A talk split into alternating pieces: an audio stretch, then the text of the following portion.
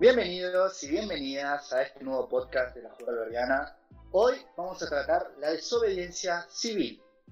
A continuación, mis compañeros. Muy pero muy buenos días a todos. Mi nombre es Federico, gracias Adri por el pase. El día de hoy vamos a hablar de la desobediencia civil y qué representa la desobediencia civil, en qué situación estamos, ¿sí? Y en base a qué estamos hablando. Primero que nada vamos a hablar sobre el DNU de Alberto, el cual calculo que le habrá pegado a toda la población argentina, que es básicamente esta medida donde te dice que te tenés que meter en tu casa a las 8 de la noche y que tus hijos no pueden ir a la escuela. Me parece que de alguna forma u otra, sí o sí, estas restricciones te tienen que haber pegado, ya sea porque tenés hijos o porque fuiste a laburar y te tenés que volver corriendo a tu casa. Eh, desde ya está decir, o sea, está de más decir, nosotros estamos totalmente en contra de este decreto y de todo lo que representa, por varias razones. Porque funde de izquierda a derecha a todos los bares a los cuales los afecte. Porque básicamente, eh, digamos, te fuerza a perder lo que es el grueso del ingreso de todos los, bares de la Argentina. Eh, porque realmente fue una decisión más basada en eh, hacer ruido que realmente en hacer algo. Porque, digamos, si hubiésemos venido de una cuarentena de un mes y ahora tenés que sumar otro mes, sí, bueno, no, no entiendo. Venimos de una cuarentena de casi un año, digamos, creo que la parte más estricta de la cuarentena duró como, ¿cuánto? ¿Siete meses del año pasado? Entonces, la Argentina viene arrastrando unos siete meses fuertes de cuarentena y arriba de esto le vamos a poner un mes más, ¿sí? Y uno decís, bueno, pero yo te guardaste eh, siete meses, guardaste 15 días más, vos decís, bueno, a ver, macho, ¿cuánto más? ¿Cuánto más tengo que sacrificar las ganancias de mi negocio? ¿Cuántas más voy a tener que sacrificar la libertad? ¿Sí? Eh, y como respuesta ante todo, ante todo este DNU, hubo movimientos que llamaron a la desobediencia civil. ¿sí? Y hay que ver ahora, bueno, ¿qué entendemos por desobediencia civil? Desobediencia civil es hacer lo que se me cante, desobediencia civil es hacer exactamente lo que dice el gobierno, desobediencia civil es desobedecer ese DNU, pero después hacer exactamente todo lo demás, como me lo dice don Alberto. Bueno, trataremos de explicar las diferentes implicancias de la desobediencia civil. Principalmente, obrar el bien significa la, desobediencia civil. No es eh, menor que, más allá de hablando del utilitarismo, de que sí, hacer una cuarentena se puede decir que no es útil, sí, no es útil, obviamente, pero ya más a una cuestión de moralidad, no es hacer una cuarentena inteligente, digamos. Eh, creo que David no puedes hablar mucho mejor que yo de, este tema. Bueno, em, hay, hay que hacer una diferencia en cuanto a la desobediencia civil, que en términos técnicos eh, es, digamos, la desobediencia de una norma o ley, digamos, que jurídicamente se debe seguir. Es decir, puede ser, digamos, castigado por el, por el gobierno, justamente, o, digamos, por las fuerzas policiales. Ahora, entonces, ¿Es justificable la desobediencia civil? Jurídicamente no, no es justificable. Ahora, éticamente o moralmente, capaz que sí. O sea, se puede eh, discutir, justamente. Acá entra la discusión, lo que tiene que ver entre lo jurídico y la moralidad. Eh, y bueno, desde un enfoque, por ejemplo, sociológico, el, uno de los padres de la sociología, eh, Durkheim, el Durkheim, plantea que justamente la moralidad eh, parte de la conciencia colectiva, que sería básicamente la sociedad. Eh, y todo, digamos, toda acción que esté por fuera de esas normas es una anomia, que debe ser corregida. Y la sociedad cambia en función de esa anomia. ya, ya Durkheim decía que hay una importancia en esa anomia, en lo que en este caso es la desobediencia civil. Ahora, hay un autor llamado Merton que agrega algo muy importante, que es que la anomia no solamente es algo, digamos, que sí debe ser corregido, sino que marca una falla en el sistema social, en la sociedad. Es decir, la anomia nos permite visibilizar eh, dónde está fallando, o sea, por qué eh, la moralidad, que según Durkheim es eh, seguir las normas de, de, la sociedad, por qué, digamos, la gente no está haciendo esas normas.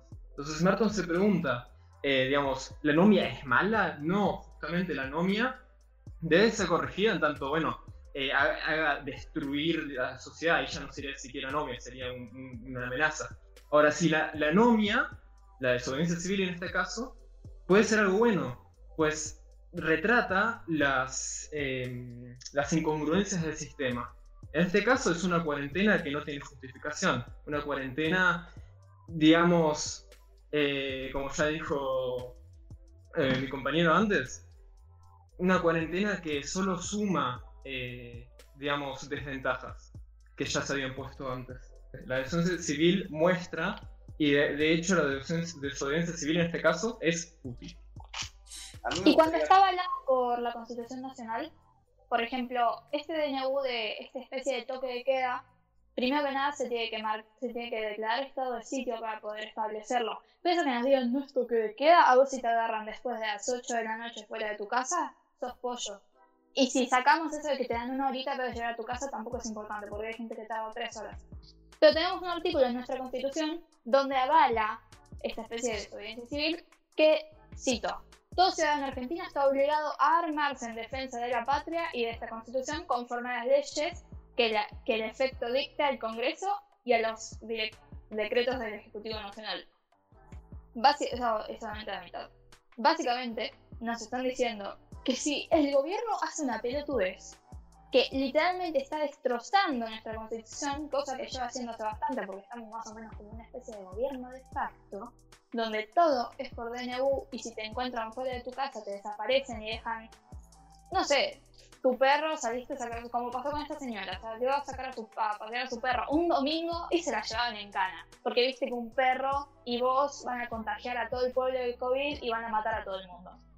Este artículo ¿Puedo, hacer un punto ahí, yo? Eh, la otra vez estaba mirando la noticia de un tipo que salió a tomar mate a la vereda de su casa y se lo llevaron detenido también al chabón. Y estaba él solo, literalmente, porque no había nadie, era un pueblo en Salta, literalmente.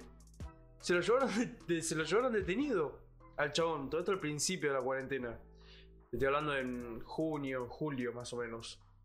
Totalmente ya lleva a la irracionalidad directamente, porque el asunto es hace caso, no es no te contagies, cuídate, no, es hace lo que yo te digo, porque yo lo quiero y porque sí.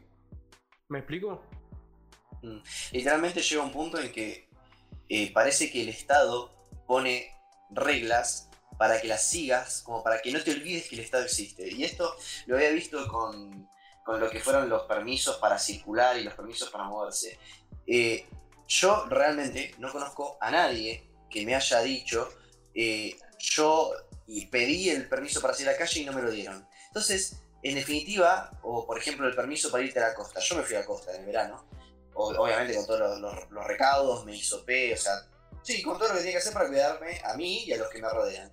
Ahora, no vi a nadie que le hayan denegado el, el permiso para ir a la playa. Entonces vos decís, ¿cuál era la gracia de que todos tengamos que estar pendientes de un papel para el Estado, si al final no te lo pide nadie, porque yo literalmente nunca me pidieron un permiso en la calle para manejar, o para salir, o para ir a laburar, ¿sí? Si no me lo van a pedir, ¿para qué carajo gastan plata en eso? ¿Y para qué carajo me lo piden? Y a veces pienso yo que es literalmente para que, eh, para que te acuerde que el gobierno está atrás tuyo, o sea, que está como una daga pendiendo arriba de tu cabeza. David, ¿querés eh, acotar algo acerca de esto? Eh, yo quería hacer una distinción entre tres conceptos en cuanto a modalidades de la influencia social. Es decir, hay tres tipos de influencia social. Está la conformidad, la obediencia y la normalización. La obediencia, que nos interesa especialmente, ¿no? Es una influencia, en tanto hay un influenciado y uno, eh, digamos, que influencia, donde un sujeto adopta formas de pensar y actuar de otro pero es, eh, digamos, es aparente la diferencia de estatus. Es decir, es visible que hay alguien mandando y otro obedeciendo. ¿Bien? Ahora, la diferencia de la obediencia a la conformidad es esta. La conformidad, hay una misma influencia, lo que el, que obedece, digamos, se conforma, hay una modificación en la postura a priori del sujeto eh, a las categorías del, del que influencia. Entonces no es visible. Claro, una normalización, como una internalización. No, claro, hay, hay, una diferencia técnica, ahí, lo explico. Este, en la conformidad no es visible eh, que hay una influencia. Es decir, yo, eh, justamente, las personas que siguen ciegamente el gobierno, eh, están conformes. Es incluso peor que ser obedientes. Cuando sos obedientes, al menos podés ver eh, la, la, estructura. Eh, y cuando sos conforme, ni siquiera eso. Pensás que está todo bien, que vos tenés libertad cuando estás súper esclavizado. O sea, y la norma Perdón, ah, digamos, para cristalizar un ejemplo. O sea, vos podés ser obediente, que te dicen quédate en tu casa y te parece una mierda la idea, pero te quedas en tu casa porque vos haces caso a veces. Pero ya, digamos, cuando lo normalizás, lo que estás diciendo es, te dicen... Cuando te conformás. Cuando, te conformás, digamos, te dicen quédate dentro de tu casa y decís, sí, me quedo dentro de mi casa, tenés razón, es por mi bien. Y por ahí hace siete meses que no laburas y tenés 800 mil pesos de deuda con el banco y te van a hipotecar la casa, pero si te dicen que te quedes, te quedás conforme. O sea, digamos, ese sería el ejemplo. Claro, ese ejemplo además, digamos, para antes a un asterisco de lo que decimos antes de llegar a la normalización, eh, eso eh, se diferencia en dos estados cuando obedecen. Está el estado autónomo, donde el sujeto se cree responsable de si obedece o no, digamos, por su propio juicio moral, es decir, tiene la opción de no obedecer. Y está el estado agéntico, donde, digamos, cree que toda la situación le excede y entrega su poder digamos, y, digamos, también, bueno, en esto eh, la legitimidad de la violencia, ¿no? Eh, al, Estado, al gobierno, a, un agente externo. Entonces, uno simplemente es un agente, no, no es autónomo. Ahora, eh, yendo a la normalización, en realidad de las tres modalidades, es la mejor en el sentido que la normalización es una influencia recíproca, cuando hablamos en términos técnicos, que ocurre cuando no existe un marco para realizar un juicio. Entonces, eh, se llega recíprocamente a una norma, un promedio entre los sujetos. Es decir, no hay una influencia, nadie te está imponiendo nada en la normalización a partir de los juicios morales. Y acá está, eh, digamos, la importancia de la relación entre la desobediencia y la ética.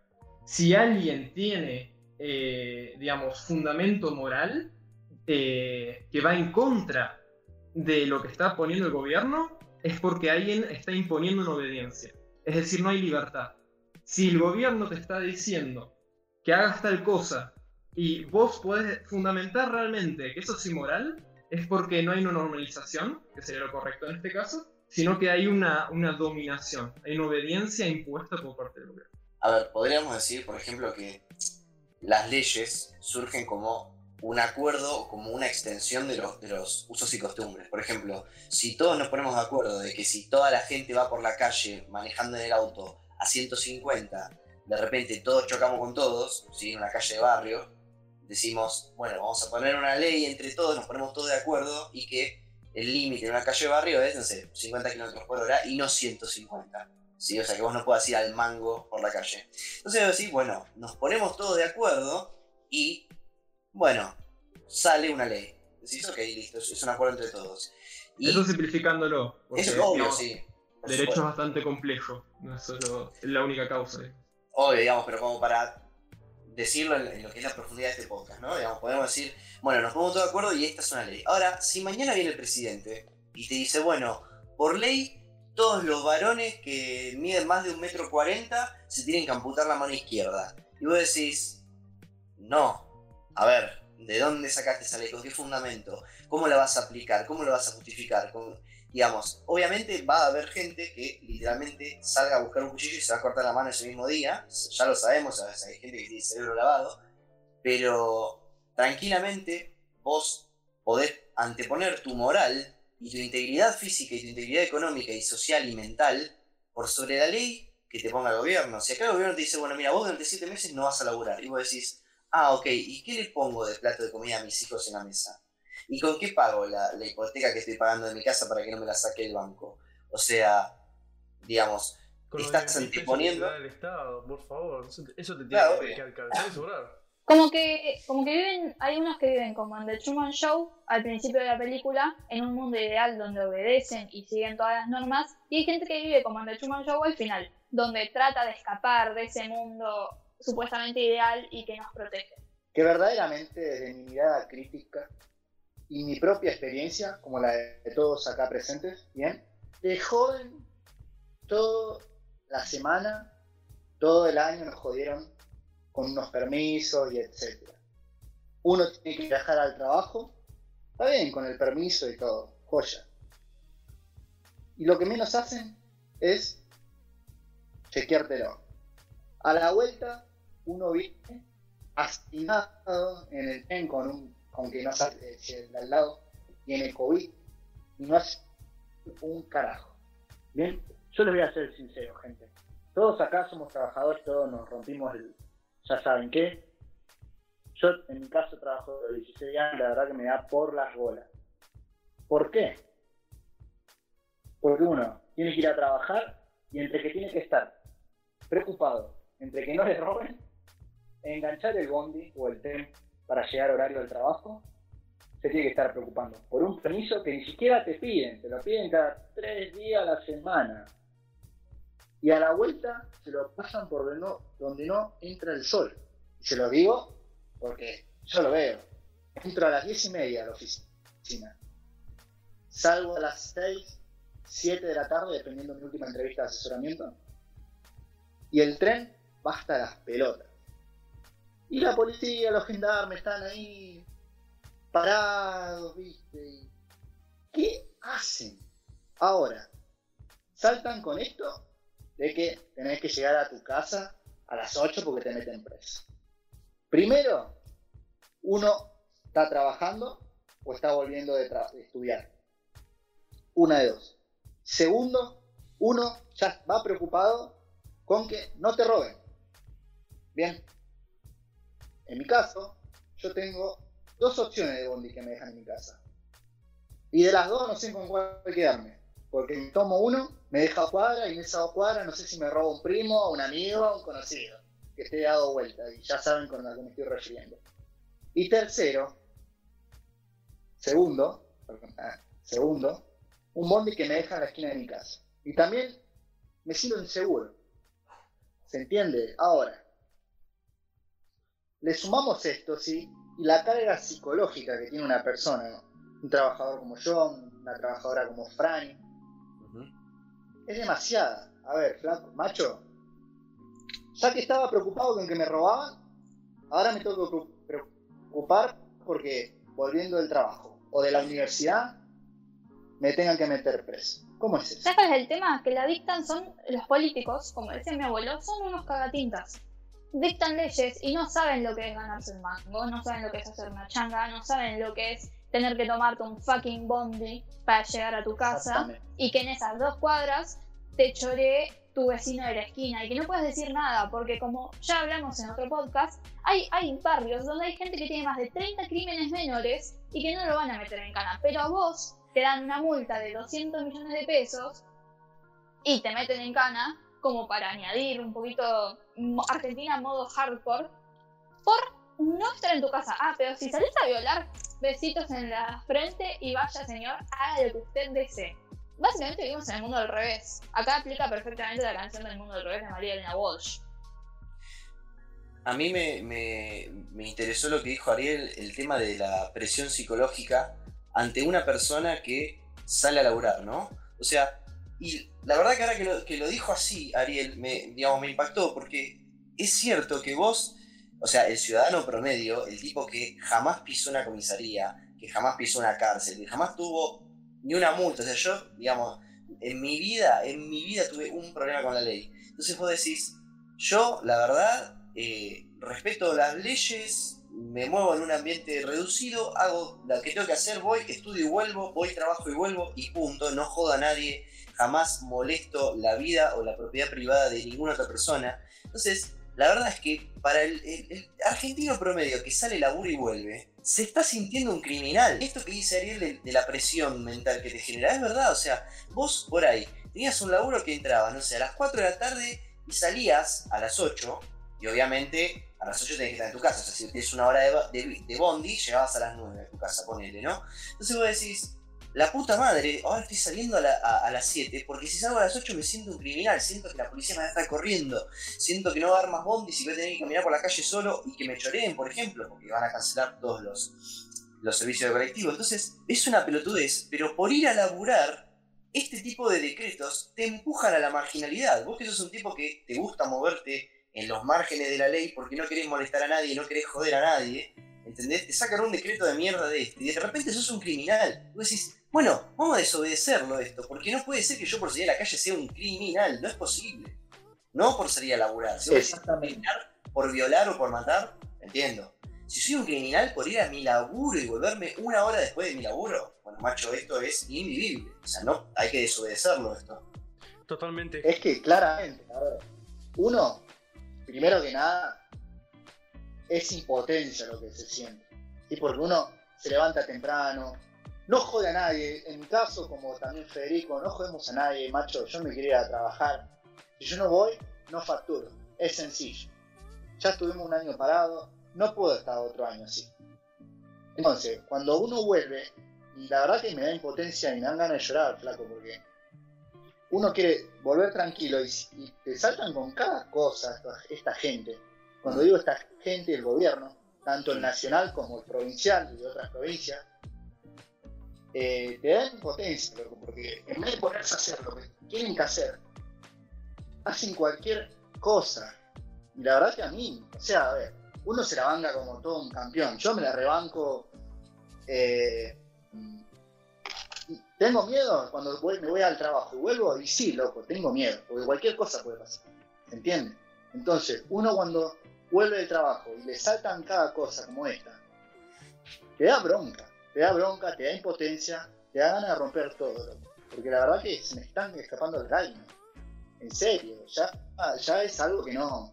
Es eh, falta de raciocinio nivel Dios. Es no ponerse en el lugar de la gente. No, que bueno, dice Fede, ponerse en el lugar del otro. Y bueno, típico de peronista, es decir, ¿no? Nos ponemos en el lado del otro, solidaridad, justicia social, pero, wait a sec, que si vos querés salir a laburar, te metemos una fase 1 por el siempre sucio y arreglate como puedas básicamente, porque después, si vos no tenés 15 hijos, no tenés, no, o sea, no sos, no tenés 200 planes sociales, damos de cuenta que sos como mi familia, no, no dependes de ningún plan social y dependes de las changas, literalmente.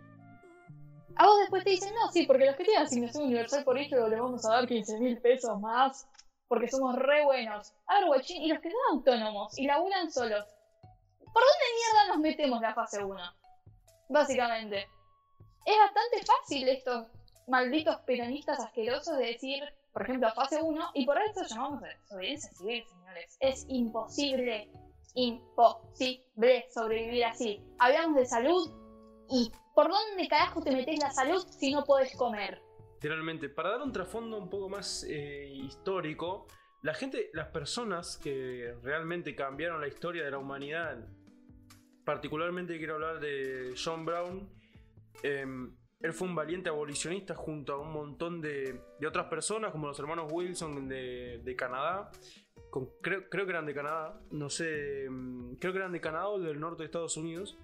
Financiaban justamente el movimiento de trenes subterráneos, como si fuese un subte, digamos, moderno, para, para llevar negros, o sea, esclavos, esclavos negros, a, de Estados de estados esclavistas a estados abolicionistas, hacia Canadá, hacia México, hacia distintos, distintas partes del mundo. El tipo jamás utilizó un arma hasta que tuvo por lo menos 60 años y a los 66 muere ahorcado. Lo dejaron morir ahorcado. Cuando hablamos de transgredir la ley, no le tenés que tener miedo a transgredir la ley. Si vos, no lo consideras justo, es de tu deber, digamos, desobedecerla e incumplirla, porque es injusta para vos. ¿Me explico? Esta es una visión bastante anarquista de la vida. Sí.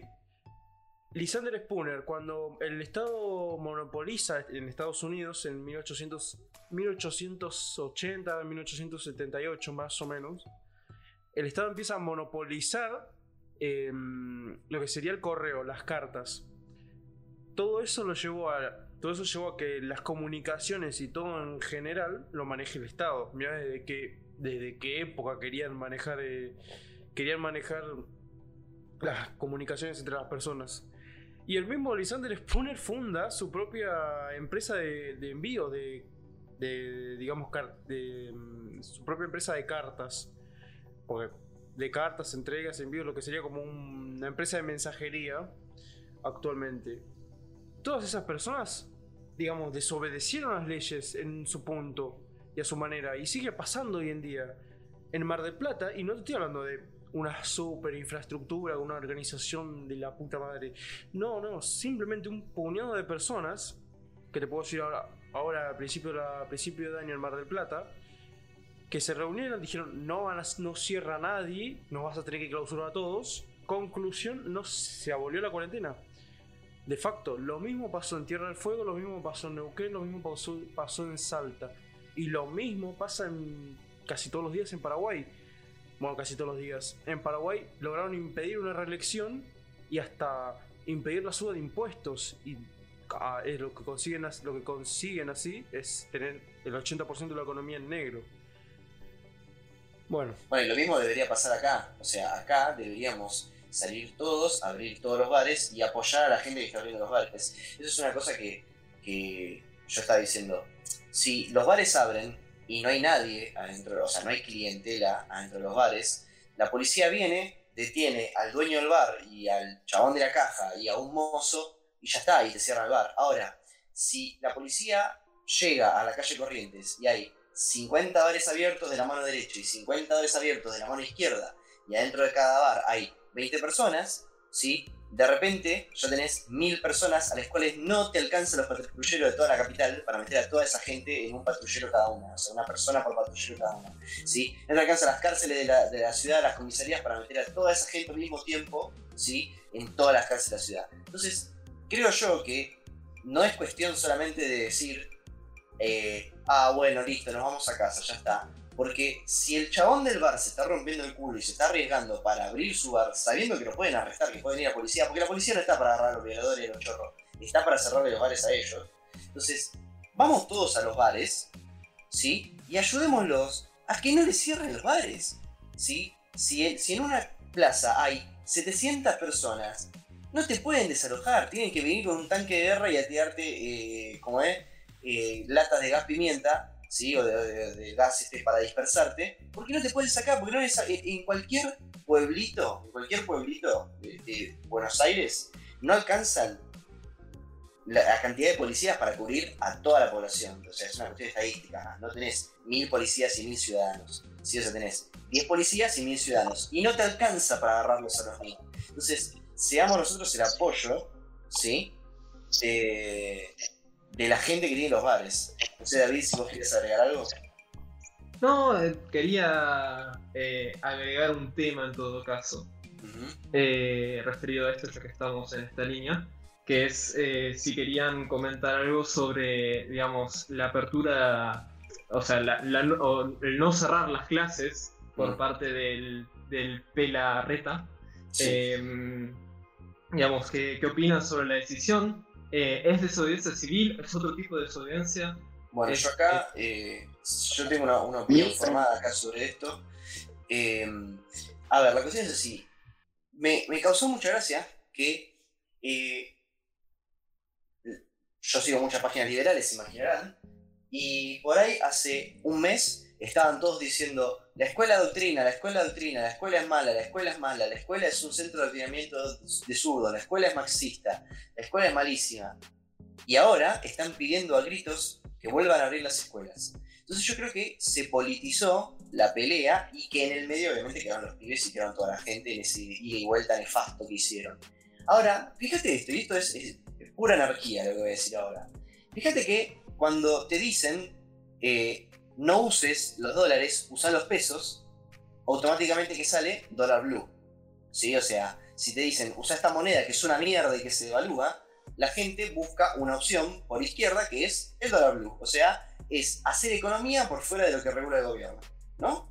Entonces, no sé, mañana te dicen, eh, mira, se cancela Uber, bueno, va a salir una empresa que va a de, que por boca en boca va a agarrar y va a poner autos que te lleven de un lugar al otro, ¿sí? Entonces va a ser Taxi Blue. Y así sucesivamente. ¿Por qué no aprovechamos esta ocasión, que el gobierno quiere cerrar las clases y que ya tiene cerradas un año, ¿sí? Para agarrar y decir, che, ¿y si hacemos escuela Blue? ¿Y si se juntan entre 20 padres, ¿sí? Y juntan plata y contratan un profesor de matemática, un profesor de química, un profesor de física, un profesor de lengua y no sé, profesor de gimnasia. Y entre todos ponen plata y le pagan a esos 4 o 5 profesores de las materias que realmente importa, porque después vos vas a la escuela y te dan historia, y historia es historia del peronismo. Entonces, sí, bueno, esa historia no se la vamos a dar pibes. Decís, juntamos 4 o 5 materias de las materias que realmente le van a servir a los pibes y hacemos en, una, en el patio de una de las casas de uno de los padres y damos clases. ¿Me entendés? Y lo hacemos autogestionado, contratando al profesor que nosotros queremos, no al que contrata el Estado, puede ser un sorete, y yo soy profesor, y te puedo decir que hay profesores que no están capacitados para estar dentro de un aula porque no les da el IQ para estar dentro de un aula, ¿sí? Entonces... Sí, eso es un, tema extenso, podríamos hablar quizás un día de profesores en Argentina. De hecho, ya pues tenemos, ojo, para, bueno, David, porque estás hace poco, pero tenemos un podcast sobre No, pero digo, en ese sentido, en ese sentido, mm. en el sentido de la capacidad, de cómo está visto. Bueno, pero a ver, o sea, aprovechemos ahora, o sea, debatámoslo. ¿Por qué no sería posible, incluso deseable, hacer una escuela blue? ¿Por qué no hacemos una escuela blue? Y le sacamos al gobierno el monopolio de la educación. ¿Qué opinan? Mm, de hecho, al principio de la pandemia se estaba haciendo en no, vivimos bajo un sistema donde es necesario tener un título y que el Estado te justifique ese título, porque puede ser un chico de 12 años con habilidades impresionantes de programación, pero si no terminaste de escuela primaria, no estás capacitado ni para tener un trabajo decente, y ese es el sistema en el que... No, no, no, mirá que hoy en día no es tan así, ¿eh? Hay, hay empresas y hay ciertos trabajos donde sí es verdad que te van a pedir un título, como por ejemplo la medicina.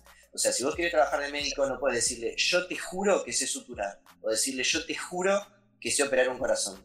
Pero si vos sos programador y vos sabés programar, podés no tener el secundario terminado y trabajar de programador. Y, eso te lo digo, pero posta, es así. O sea, si vos sos. Hay pibes cracks, pero cracks, cracks, que tienen el secundario terminado y que ni siquiera lo, arrancan el, el terciario o el universitario porque entran a laburar y saben programar en algún lenguaje medio raro, porque de, vicio de nerd aprendieron un lenguaje de programación, y por ahí entran a laburar con sueldos de 60 mil, 80 mil o 100 mil pesos y no tienen la necesidad de ir a la facultad. Porque con lo que están ganando se compran una casa en dos años, ¿entendés? O sea, y además, por otro lado, lo que estaríamos generando es que si nosotros le sacamos al Estado del monopolio, va a llegar un punto en que la verdad, no me ha interesado que te hayas educado. Es como cuando vos vas a comprar algo y pagás en dólares, yo te juro que la gente no te lo va a mirar los dólares, te lo va a agarrar y te lo va a sacar de la mano. Va a llegar un punto en que si vos tenés a un profesional recontraformado y no se, no se formó en la escuela y vos le preguntás, ¿sabes programar? Sí. ¿Sabes diseñar naves espaciales? Sí. Bueno, listo, ya está. Ahora ese es el status quo. Ya no lo tiene más el gobierno el status quo. igual, ¿por qué se puede... Exactamente, programar? Sí. ¿Por qué ocurre esto en programación y no en otros ámbitos? Porque programación se liga a lo virtual, en, su esencia, digamos.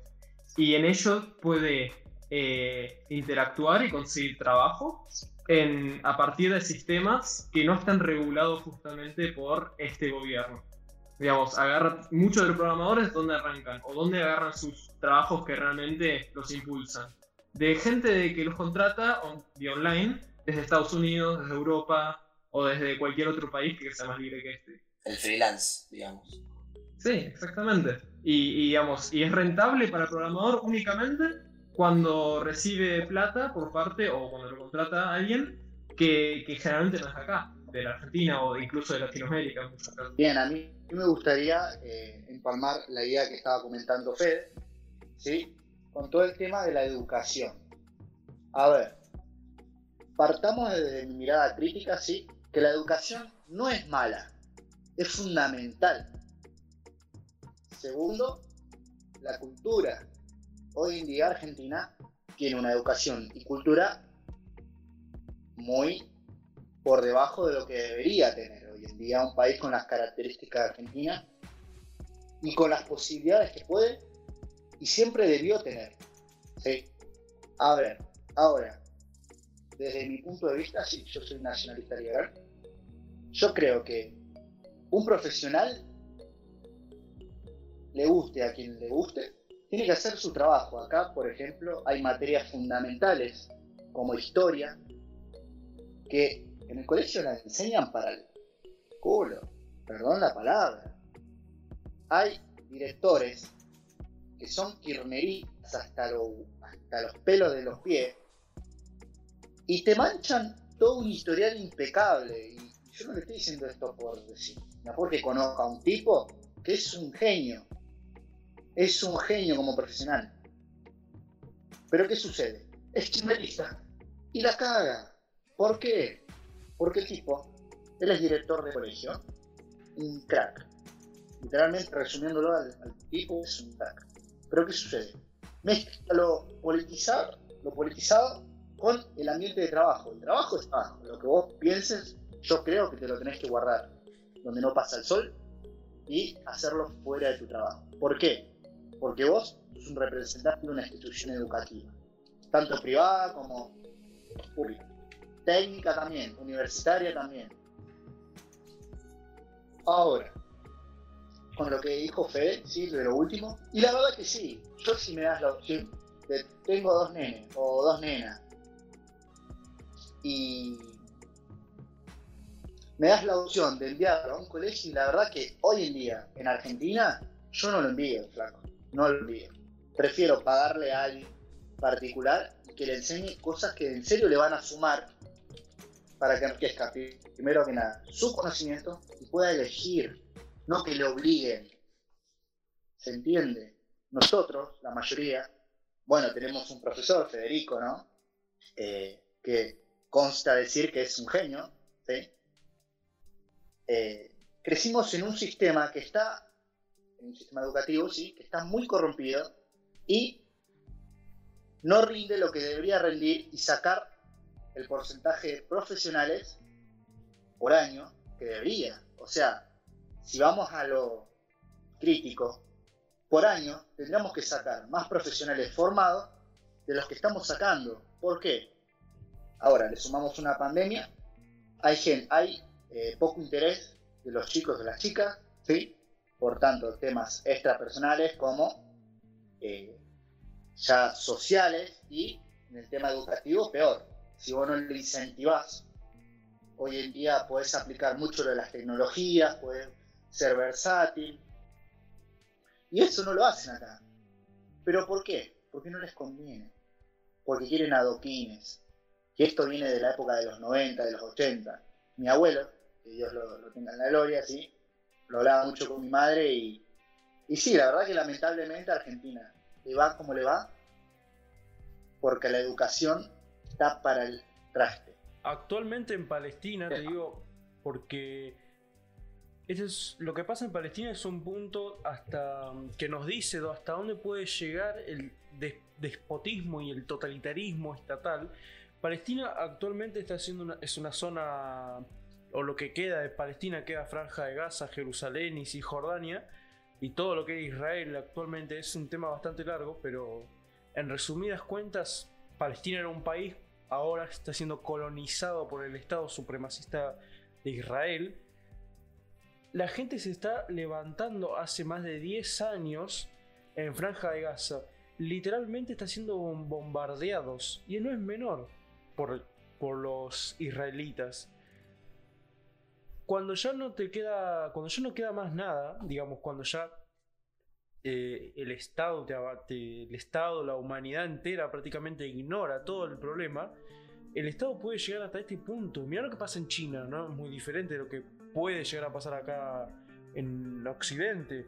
Digamos, futura, Dios no quiera, pero a futuro nos podría pasar como lo que pasa en Palestina jóvenes literalmente bombardeados por protestar en la franja de Gaza. Esto lo pueden buscar porque es, ah, literalmente está pasando ahora. La franja de Gaza está bajo un bombardeo. A las 4, a las 5 menos 10 de la mañana. Bueno, a ver, hoy en día Argentina, quiero creer tengo fe en que no llegue a eso. A ver, estamos hablando de que Argentina es uno de los países más grandes con lo que, con lo que respecta a territorio. Lo que sucede en eh, la franja de Gaza sí es algo muy complicado analizar en un podcast de esta duración. Pero resumiendo, obviamente siempre el Medio Oriente fue un polvorín. En este caso, la franja de Gaza sería uno de los teatros donde se hace eh, o se tiene mucho eh, roce constante. Ahora, Argentina hoy en día, no sé cómo, pero eh, actualmente podemos mantener nuestro territorio. De por sí, naturalmente, junto con Brasil, Argentina y, Brasil, somos dos países que deberíamos ser potencia regionalmente. Brasil lo es, Argentina también. Y obviamente esto lo podríamos abordar en otro podcast. Fede, por favor, ya danos el cierre. Bien, eh, me parece que el tema de desobediencia civil y de formas de desobediencia civil, eh, obviamente la idea no era darlo por finalizado hoy y creo que hay un montón de tela para cortar y, e incluso hasta podemos dedicarle un, planteo de las implicaciones, o sea, un podcast más, las implicaciones morales de esto que propuse, que, para mí es un tema como profesor que cuando me internet este tema me, me, volvió a la cabeza, que es esto de hacer escuelas blue. Y de qué otras maneras le podemos sacar al Estado el monopolio de eh, todos los servicios y de toda la educación y de todo lo que tiene. ¿sí? O sea, la idea de descentralizar todo, descentralizarle la educación, descentralizarle la economía, así como cuando movemos los dólares que, no los ve el gobierno, bueno, mover la, la, economía y mover el conocimiento sin que lo controle el gobierno, me parece, me parece muy interesante y creo que lo podemos dejar para otro podcast. Creo que por el día de hoy vamos a ir cortando y por supuesto, como siempre, al público si le interesa, nos pueden mandar mensajes, no, nos pueden contactar a las Puntual Verdiana, nuestras redes sociales, nos pueden escribir si les interesa que sigamos hablando de esto o si quieren agregarle algún tema, incluso, por supuesto, nos pueden contactar. Así que les agradezco a todos por escucharnos y nos veremos en el próximo podcast de la Juventud Verdiana. Nos vemos.